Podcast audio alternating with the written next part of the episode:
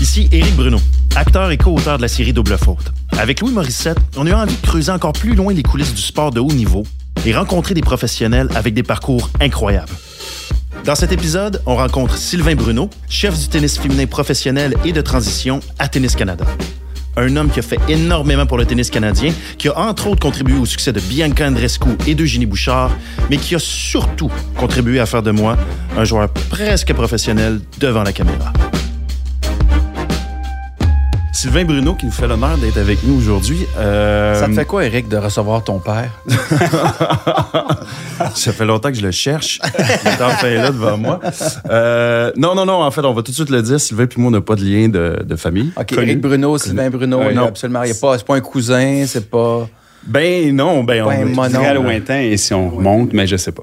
Sylvain Bruno, merci d'être avec nous. C'est super intéressant de, te recevoir pour différentes raisons. Parce que tu nous as donné un coup de main dans, dans la conception de la série. Euh, tu as relu de nos textes pour s'assurer qu'il y avait une crédibilité. Tu as aidé Eric comme euh, joueur mm-hmm. dans sa technique, dans, dans, la, dans, dans, des discussions autour du tennis. Euh, on est allé frapper des balles ensemble. Je voulais te voir travailler. Euh, puis grâce à toi, on, va avoir accès un peu à cet univers-là, OK? Euh, l'univers du tennis. Donc, merci beaucoup d'être avec nous. Ça me fait plaisir. Mais d'abord, vous vous connaissez, Eric et Sylvain, OK? Oui. Fait que moi, je vais prendre un pas de recul, comme un peu comme les gens qui nous écoutent. Sylvain, le tennis, ça rentre où et comment dans ta vie? Est-ce que tu es un, un gars qui a voulu jouer au tennis? Parce que je sais que plus tard, tu as été professeur d'éducation physique, mais à la base, toi, ce que tu t'es dit, moi, le tennis, ça va être mon sport, puis je vais devenir un professionnel. Assez rapidement. Euh, comme joueur? Oui, comme joueur. Oui, assez rapidement, puis assez rapidement, j'ai compris que ça n'arriverait pas. Donc. Euh, T'avais quel âge? T'avais quel âge? Non, parce que j'ai commencé à jouer au tennis tard. C'est-à-dire? OK, ben à 16 ans. OK, ah, oui, on va devenir pro. Il y en a qui gagnent des tournois professionnels au même âge. Mais c'était aussi il y a 40 ans. Donc, on était ailleurs. Mais euh, non, non, j'ai eu comme beaucoup ce rêve-là de, de, de, soulever des trophées, puis de jouer devant du monde, puis d'être bon au tennis. Très bon au tennis. Mais. Euh, Est-ce que tu étais un joueur d'autre chose? Tu étais un joueur de hockey ou de soccer? un bon sportif, mais je n'étais pas. Non, je n'étais pas euh, spécifique à une discipline. Mais à partir de 16 ans, je me suis mis vraiment au tennis. J'en ai frappé beaucoup de balles. Donc, j'ai quand même bien progressé. Puis j'ai tenté ma chance comme joueur. Donc, j'ai joué des tournois provinciaux, nationaux. J'ai joué quelques tournois professionnels de très, très bon niveau. Et, été euh, classé mondialement? Non, non, pas proche. Non, mais tu sais, Non, mais c'est une bonne question. Ben oui, ben, ça aurait pu. Oui, mais. Des fois, il y a des, jeux, des gens qui jouent comme son 500e au monde, puis les gens font comme ah, c'est loin. Ouais, assez de frappe une balle contre un 500e au monde. Ça se peut que tu y touches même pas. T'as raison, 500e, on joue bien. Mais j'ai joué contre des joueurs classés. J'ai jamais obtenu un classement international, mais il faut dire que j'ai pas persisté longtemps. Je me suis rapidement euh, dit, OK, si tu veux faire du tennis, il va falloir que tu sois entraîneur. Et non, pas joueur. Et euh, rapidement, c'est ça. Donc, j'ai commencé euh, vraiment au bas de l'échelle, je te dirais, dans des gymnases d'école. Euh, j'étais jeune, à enseigner à des joueurs récréatifs, des adultes, des jeunes enfants. Après, j'ai commencé à m'occuper du programme junior à Repentigny, puis on m'a offert le programme compétitif, et là, j'ai sauté à pieds joints dans ça. J'ai très, très fort. Les choses se sont bien passées. J'ai eu des offres de Tennis Québec, Tennis Canada, puis tout ça s'est amorcé, puis j'ai jamais regardé derrière, mais juste devant. Moi, ce qui me. J'étais à terre, en fait, dans les quelques rencontres qu'on a eues ensemble, c'est à quel point tu es rapidement capable d'identifier. En fait, tu m'as demandé c'était quoi mon background de sport. Puis tu t'es tout de suite mis à faire des liens avec mon background, au lieu de m'imposer une façon de faire. Moi, j'avais fait du karaté, des arts martiaux. Puis tu parlais énormément de la détente nécessaire dans le geste pour essayer de le, recréer dans le tennis. Donc, je te voyais euh, fin manipulateur ou euh, fin psychologue. J'imagine c'est ça, être coach aussi, être capable de rentrer dans la tête ou de trouver un dialogue commun avec ton athlète. Parce que j'imagine que tu as coaché Bianca, tu as coaché Eugénie. Tu parles pas à une comme tu parles à l'autre. Non. C'est ça. Faut, toi, faut que tu sois capable. Ouais, c'est ça. Faut que tu sois capable de, de targeter comment faut que tu amènes ton athlète en quelque part. Oui. Bien, je pense que ça fait partie des qualités essentielles chez un bon entraîneur, d'être capable de voir avec qui tu as affaire, d'avoir le doigté, de, t'ajuster euh, selon ton athlète, parce qu'il y a une bonne différence entre les, entre les joueurs, il y a une bonne différence entre les joueurs et les joueurs, ça dépend de l'âge aussi. Donc, quand tu es polyvalent, puis tu es capable de toucher à peu près à tout le monde, puis d'avoir un impact sur euh, différents types de joueurs ou de joueuses. je pense que c'est un, atout comme, euh, comme entraîneur. Mais ça, est-ce que c'est le Sylvain Bruno avec euh, une dizaine ou je ne sais plus exactement, une vingtaine d'années d'expérience qui parle? le Sylvain Bruno, il y a 20 ans, s'il s'écoutait aujourd'hui, là, il serait, à quel point il a évolué? Oui, c'est un complètement différent comme entraîneur, mon approche et autres parce que au départ, j'avais une approche très militaire. J'avais tellement envie de que mes joueurs soient les meilleurs, on va dire, que c'était ma solution. On va travailler plus et mieux que tout le monde. Donc, c'était beaucoup dans l'éthique de travail, dans le volume de travail, dans l'intensité de travail, ce qui était... et, ça a fonctionné. Puis, à un moment donné, je me suis dit, ouais, je peux continuer d'être très exigeant, puis de le faire dans un cadre qui est quand même... Euh, ouais, qui est plus relax parfois, les athlètes se présentent, puis euh, ils ont le sentiment de participer à l'entraînement, puis pas juste de subir un entraînement. Mais j'étais encore, je veux le redire, j'étais encore très exigeant, j'ai pas perdu ah, ça. oui, c'est drôle, parce que moi, j'ai la perception de l'extérieur que les entraînements de tennis, c'est justement quelque chose de, ben, je vais dire strict, là. Tu, disais militaire, je pourrais reprendre militaire. Euh, peut-être parce que que c'est la seule chose qu'on nous montre aussi quand on a de causes extraits. Mais quand tu regardes travailler un, un, Federer ou un, Nadal à l'entraînement, un Djokovic, je sais pas, moi, tout ce qui vient avec ça, puis cette performance extrême pendant des années, j'ai, j'associe ça beaucoup. J'ai associé ça beaucoup à une rigueur de tous les instants. Peut-être. T'as raison. Peut-être que. T'as raison. Non, euh, l'intensité est est essentiel. La rigueur, c'est sûr que c'est des éléments qui sont essentiels dans l'entraînement de haut niveau. Euh, donc, c'est pas de contourner ça. C'est juste plus dans l'approche euh, de l'approche athlète-entraîneur, mais non, c'est certain qu'il faut faire en sorte que les entraînements, c'est euh, on travaille. Il n'y a pas beaucoup de temps à perdre. Les athlètes, eux, qu'est-ce qu'on dit de toi? À Tennis Canada, quand on décide que toi, tu vas être la le coach qui va suivre la meilleure espoir du tennis canadien, qu'est-ce qu'on dit de toi? C'est quoi tes forces et tes faiblesses?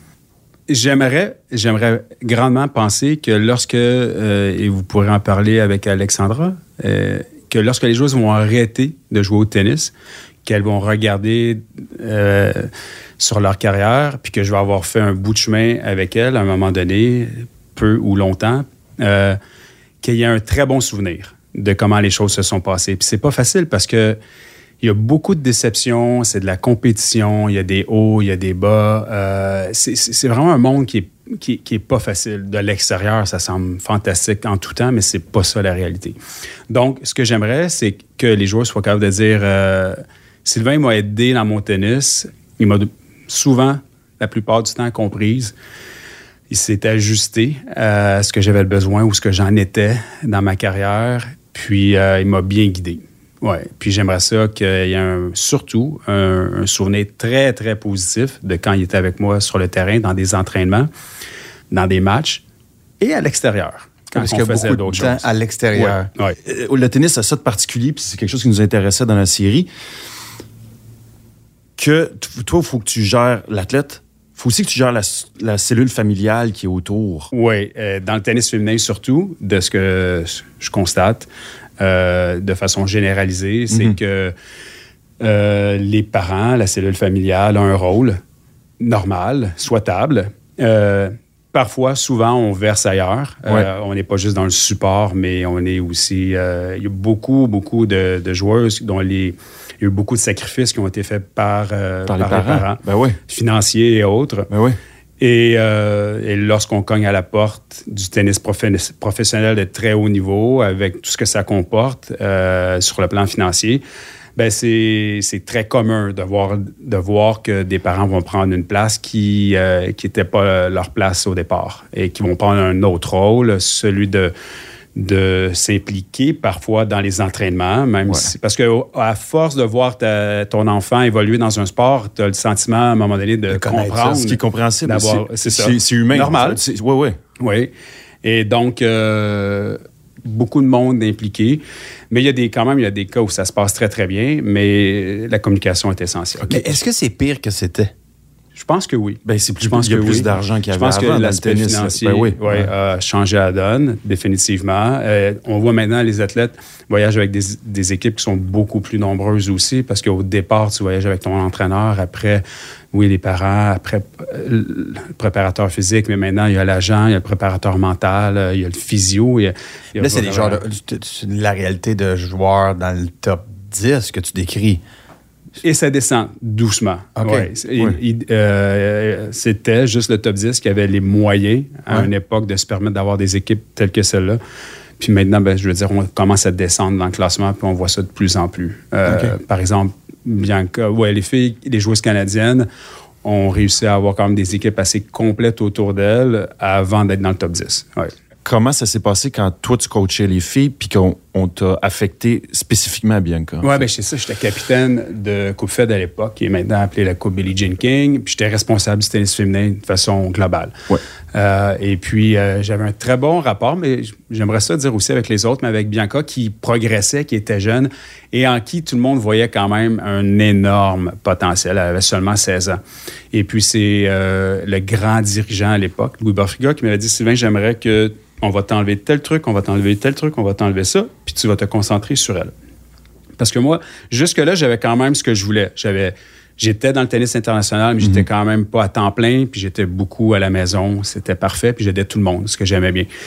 Donc, j'ai résisté à ça pendant quelques temps. Et puis, euh, je pense qu'à un moment donné, j'ai dû céder. Puis, je me suis lancé avec Bianca parce que c'est ce que c'est ce qu'on euh, ce qu'on me demandait. Je Ouais. pense qu'on avait reconnu qu'il y avait une- des très bonnes connexions en- entre elle et moi. Tu étais la meilleure personne, selon les dirigeants de. Selon Louis Borfiga, tu étais la meilleure personne pour amener Bianca Andres- Oui, Andreescu. ouais, on avait envie aussi peut-être que ce soit. Oui, il y avait quelqu'un au Canada qui était capable de le faire. Pourquoi regarder à l'international? C'était aussi OK.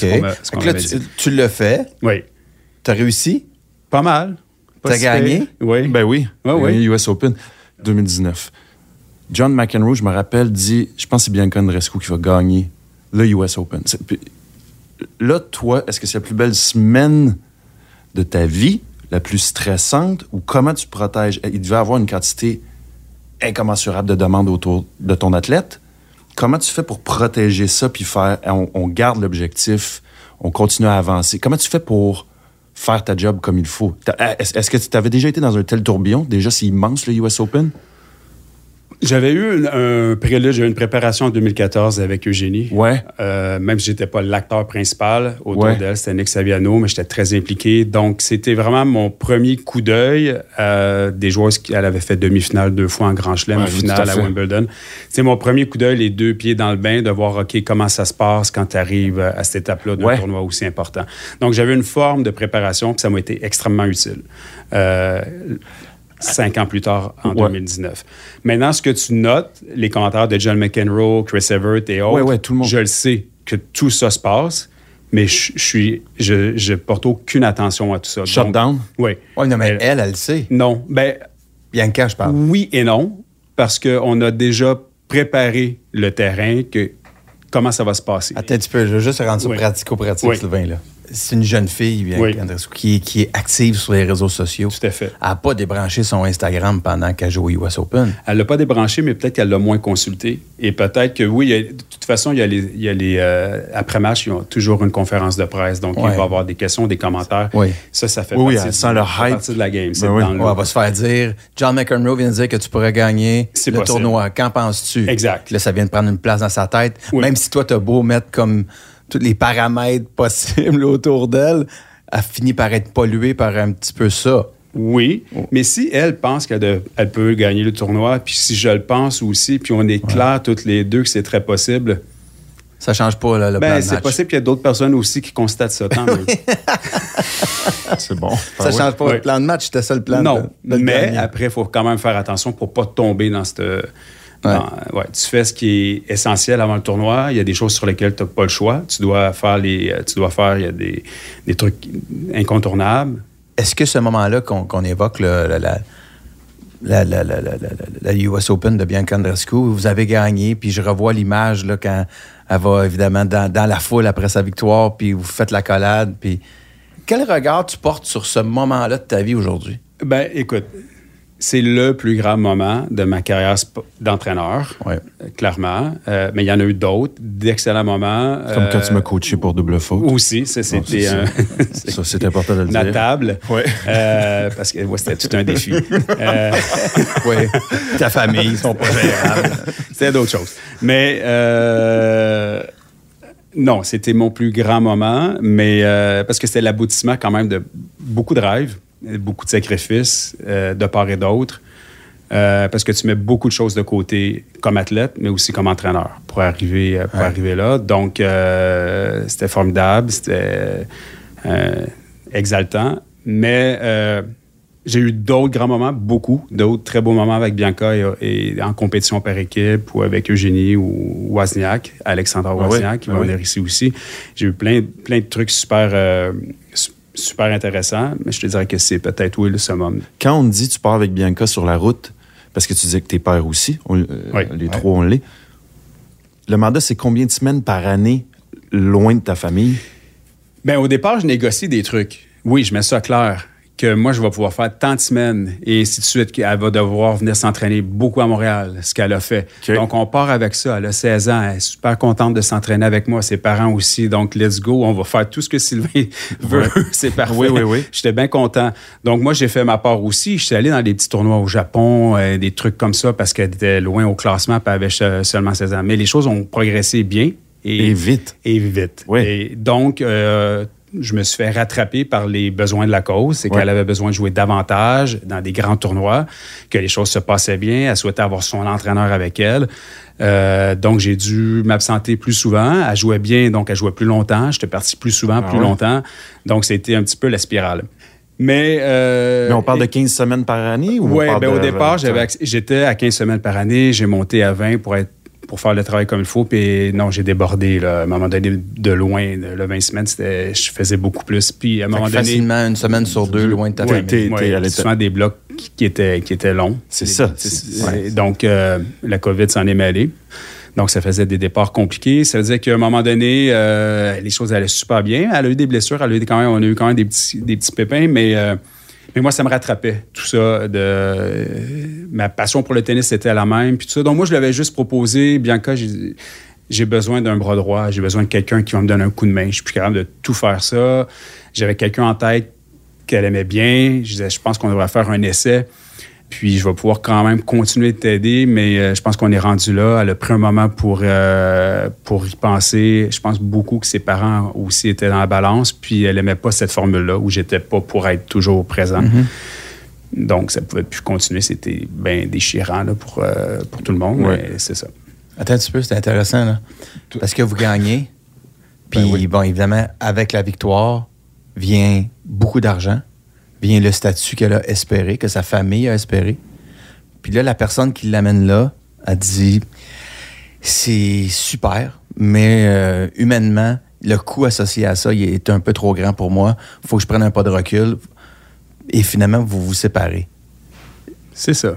ça, ça doit être difficile pour l'entraîneur, là, parce que t'as beau dire ça, là, t'as beau dire, Hey, j'ai ma famille, puis j'ai mes enfants, puis je m'ennuie, mais en même temps, t'as- l'entraîneur en toi, là, ça devait être grisant en tabarouette de faire comme, hey, on gagne.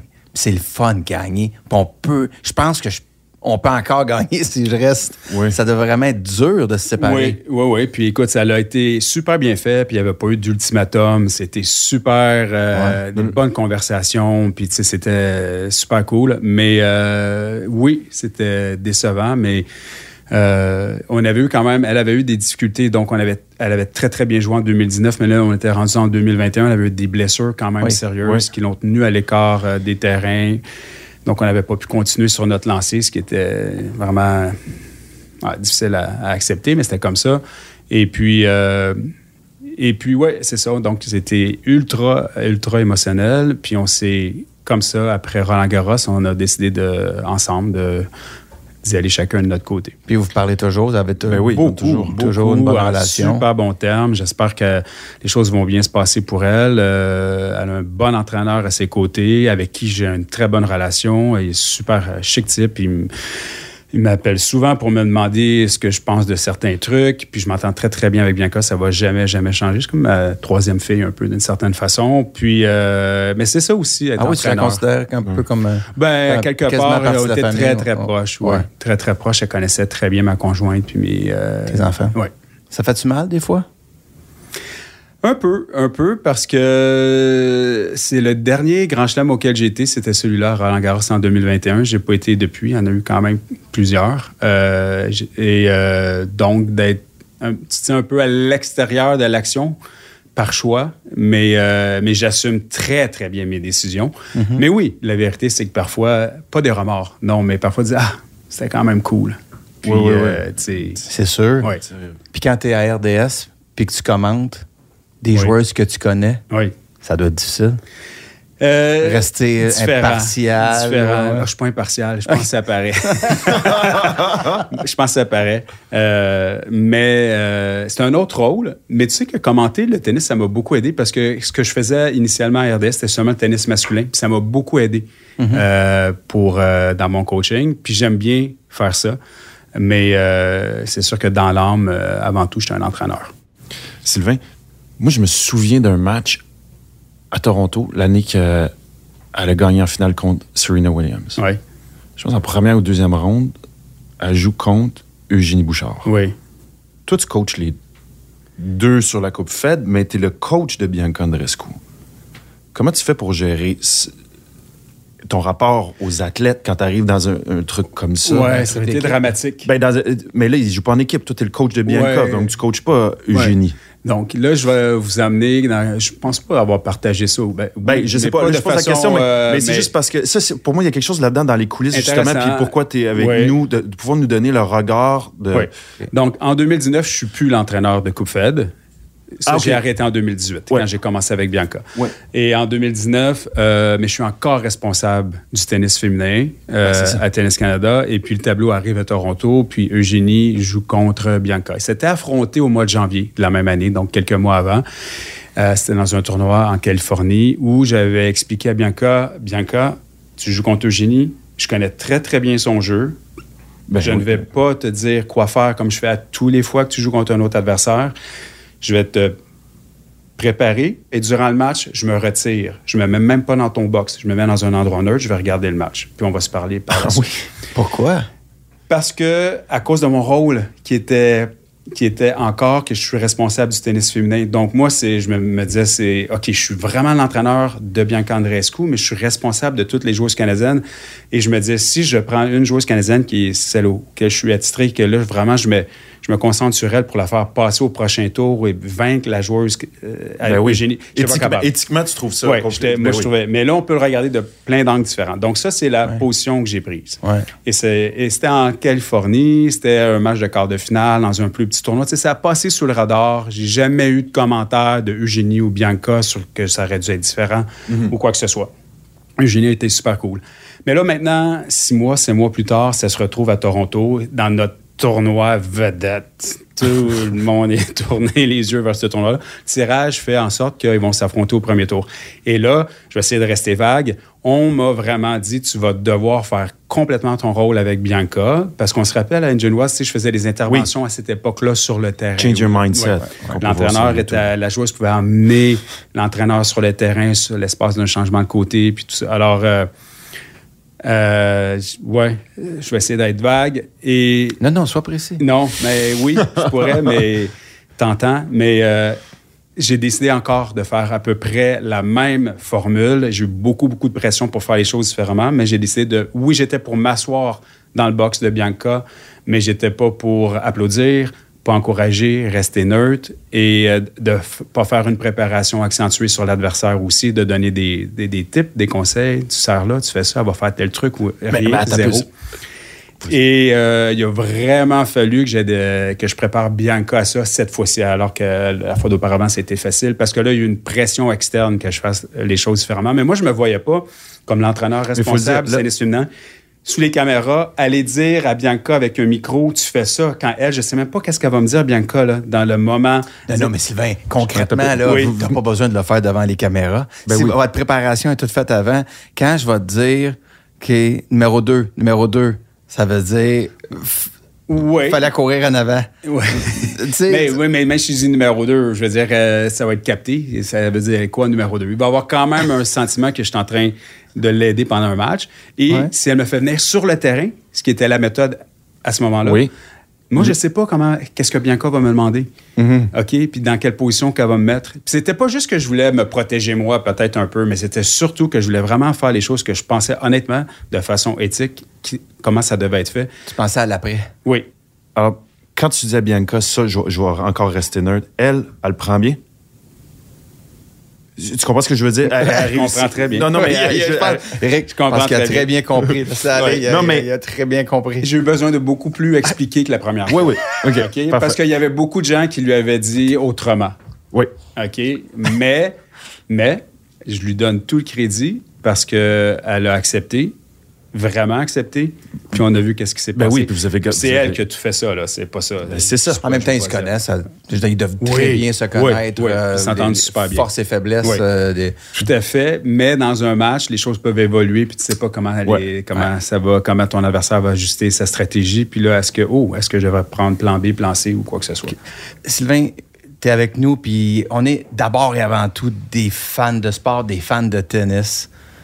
Eric, moi, j'ai comme trois, quatre questions en, en Vas-y. rafale. Tu- sûrement toi aussi. On, Oui, j'en ai on- on- quelques-unes. On est fait une rafale à Sylvain. Tu pas le choix. faut que tu répondes. C'est la seule exigence. Ouais, c'est bon. OK. Ah ouais, vas-y, vas-y, là, on se garde. As-tu déjà fait que tu veux savoir? Oui, le- l'avenir du tennis, si tu as un nom à donner, c'est qui? Canadien ou mondial? Mondial? Alcaraz. Alcaraz. Canadien? OG Aliassime. Ah, clairement. Mais même si le présent? Oui, oui, OK, mais je pense qu'on va voir de grandes choses encore. Je pense qu'il est loin d'avoir atteint son plein potentiel. Ah, clairement. Oui, mais si ce tu qu'il a fais- fait, c'est déjà énorme. Si tu faisais une prédiction pour dans 8, 7, 8 ans d'ici, Bien, Félix va être encore là. Euh, J'espère que Bianca va être de retour au tout haut niveau. Et je pense que Victoria Mboko va faire de grandes, grandes choses aussi. Ça, c'est la jeune de 16 ans à Tennis Canada, là? Ouais. Oui. Que tu coaches en ce moment. Que je suis. Que- que tu- que tu- Ouais, son entraîneur, son entraîneur Simon Larose, mais que je suis très impliqué. Je pense qu'elle va être très forte. OK. Meilleur joueur de tous les temps, selon toi? Oh! Là, c'est le débat, tout le monde en parle. Federer Ouais. vient de se retirer. Oui, ben écoute, euh, c'est dur. Euh, Nadal. Ah ouais? Oui. pourquoi? Parce qu'il n'a pas encore fini. Donc, euh, je, je, je- je respecte énormément. euh, et je parle pas de la beauté du jeu, parce que là, j'irai avec Federer. Ouais, là, c'est clair.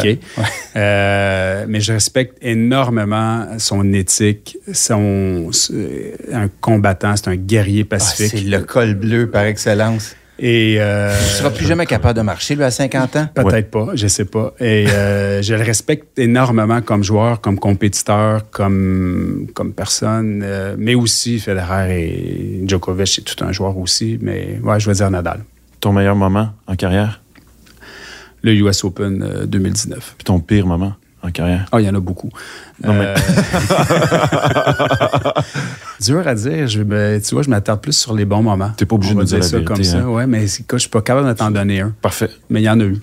Tu nous as parlé rapidement. Est-ce que Bianca va revenir à l'avant-plan dans le top 5 mondial, gagner des tournois? Oui. D'accord. Pas seulement je le souhaite, je le pense. Tu le penses? Oui. Est-ce qu'on a été trop dur avec Eugénie Bouchard à travers les Beaucoup. années? Beaucoup trop dur. Ben oui. Beaucoup trop dur. Oui. Elle a quand même réalisé de grandes choses. Grande Autant chose dans- de tennis. Et sur une portion de temps qui a peut-être pas été aussi longue qu'on l'aurait souhaité, mais euh, j'ai trouvé que les médias avaient été très, très ont été critiques terribles. Ah euh, oui. à son égard. Oui. Puis l'avenir de Sylvain Bruno, c'est quoi? Il va, Sylvain Bruno, dans 15 ans, il est où? Dans 10 ans, il est où? Tes filles vont être rendues à l'université. autonomes. ouais, ben je vais faire du Ils tennis. vont à l'université, tu vas les forcer à l'université. comme Ben, c'est comme avec ça. toi. pas, des- pas entraîneur de tennis, ça c'est sûr, c'est hors de question. Ouais, Euh, gars, gars, il veut pas. Ouais, non, non, non, non, non. Gars, il n'a pas écouté ses parents, mais il faudrait que ses filles l'écoutent. c'est- C'est comme ça. mais euh, je vais faire encore du tennis, mais tu sais, je sais pas ça va être quoi exactement mon rôle précis, mais je vais être dans le milieu du, du tennis. Puis est-ce que tu t'es rendu plus loin que tous tes rêves? Te permettait de rêver au tennis? Je rêvais, à un moment donné, j'ai, ouais, petit bonhomme, euh, petit bonhomme à 16 ans, là, je rêvais loin et haut, et, euh, mais j'en ai fait une bonne partie, mais j'ai encore des trucs à faire. amener Eric Bruno sur le tour, ça, Oui. ça serait tout un... À 38 Non, ans, mais- ce serait une belle histoire. Là. Le fait, est- ça serait extraordinaire. As-tu un circuit senior où tu pourrais évoluer? En tout cas, je sais pas. Hey, merci beaucoup. Sylvain, euh, merci tellement Sylvain. pour ton temps. Merci Ça fait aujourd'hui. grandement plaisir de vous aider. Et merci pour, euh, pour la série. Il y a, il y a- il y a- y toi là-dedans. Puis ici, euh, je pense que les gens vont apprécier la crédibilité derrière tout ça. Puis tu es un des ingrédients dans la recette. Merci. Merci. C'était Éric Bruno et Louis Morissette en compagnie de Sylvain Bruno pour Double Faute, le balado. Ne manquez pas notre prochain épisode où on reçoit Chloé Dufour-Lapointe qui vient de prendre sa retraite à 30 ans. Réalisation Guillaume Tellier. Recherche Marie-Pierre Caillé. Direction technique Joël Fournier. Direction de post-production Isabelle Tremblay. Mixage Jonathan Doyon. Musique Viviane Audet, Robin Joël Cool et Alexis Martin. Produit avec la participation financière du Fonds des médias du Canada. Une production KOTV.